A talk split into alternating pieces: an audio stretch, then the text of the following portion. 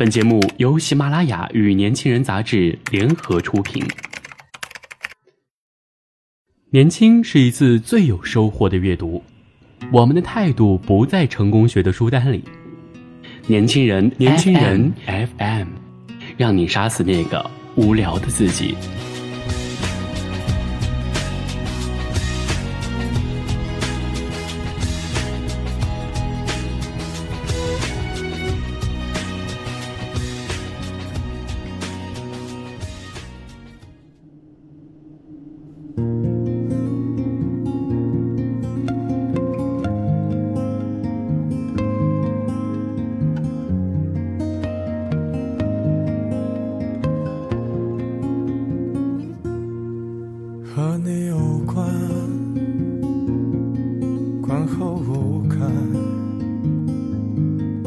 若是真的，敢问作者何来罪恶？全人离散，有多为难？若美丽的故事来得太晚。所以到哪里都纯粹生活，用心归因。大家好，我是主播肖倩，欢迎收听本期的年轻人 FM 夜读栏目。今天要和大家分享的是来自作者刘芳瑜的文章《父亲只有一个家》。去年他没跟姐姐说自己悄悄地回来了，满脸兴奋，心想自己的到来一定会让父亲高兴吧。但是却发生了这样一件事儿，让十几岁就出门在外的他开始重新定义自己的过去、奋斗和愿望。他高兴的大包小包带了好多父亲爱吃的东西。姐姐从地里干活回家，看到他回来了，特别高兴，忙着端茶倒水，不亦乐乎。自从母亲去世以后，姐姐就把父亲接了过来。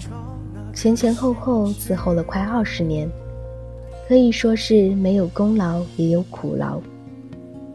这次他回来做了不多久，到厨房说了几句话，就从兜里掏出了五万块钱，说：“这些年辛苦了，一直都是你在照顾父亲，太感谢了，这是一点小心意，收下吧。”姐姐也倒不含糊，微微的笑了笑。没怎么推辞，接过钱就去了里屋。其实这一切都在情理之中。姐姐家里除了伺候父亲，还要供两个大学生，确实不容易。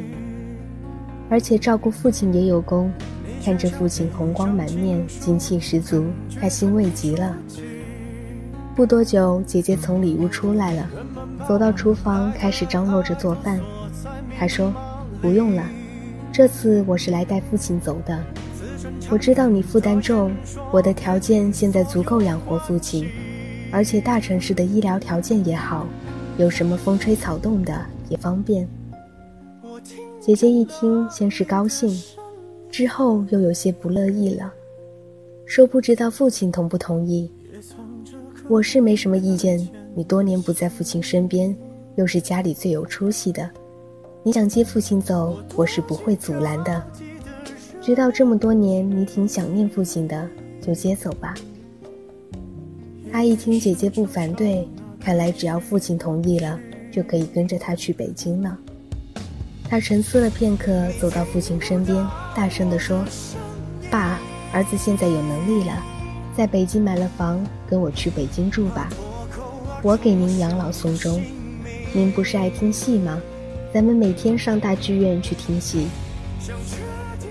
父亲前几年耳朵就不好使了，费了半天劲儿，老人家可是一句也没有听着。于是他又说了一遍。只见父亲慢悠悠地摆了摆手，说：“儿啊，我在这儿待了这么多年了，这里已经成了我的家，我哪也不去。”他一听，父亲是不愿意走啊。于是又把姐姐叫来，可是好说歹说，他就是不愿意去。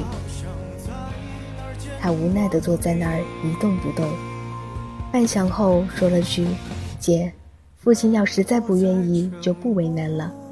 我买了下午三点的火车，时间也不早了，我就先走了。说完，收拾好背包，他就走了。在路上，面对周围来往的人群，他的内心是复杂的。看着扑面而来的火车，他的脑子里突然想到了儿时父亲在闲暇之余给他做的一把手枪。他特别喜欢那把手枪，保存了好多年。可是，在几年前搬家的时候，这把手枪却怎么也找不到了。他还为此沮丧了好久，感觉童年的诸多回忆仿佛都在那一刻消失了。他像浮萍一样在风中飘着，没了依靠，没了说话的伴儿。小时候，他是家里老小，哥哥姐姐们都忙着自己的事儿，很少管他。父母更是为了生计，整日蓬头垢面。哪有时间操他的心？很多时候，他都是抱着手枪睡的。他跟那把手枪的关系就像亲人一样。他承载着他的过去。也许父亲不会跟他走的原因也是这样吧。父亲在姐姐家待的时间太久了，已经离不开了，已经习惯了这里一草一木，恐怕搬到别的地方会不知所措，会寝食难安。会想念走到街上可以聊上一会儿的老伙计。也许儿时真爱的枪只有一把，父亲的家也只有一个吧。很多事情一旦习惯了，就很难改变。就像脸皮薄的人，你是怎么也不能够多加指责的，因为一旦失了分寸，后果将不堪设想。正如让父亲北上这件事儿，作为儿子。答应了自然高兴，可是作为父亲，就好像成了一个丢了家的孩子一样，这是比死都难受的事儿啊！以前听过一个因为挪窝绝食而亡的老人，大抵就是这个道理吧。好的，如果您想了解更多精彩内容，请搜索公众微信号 youth 一九八一，或直接搜索年轻人。我是主播肖倩，我们下期再会。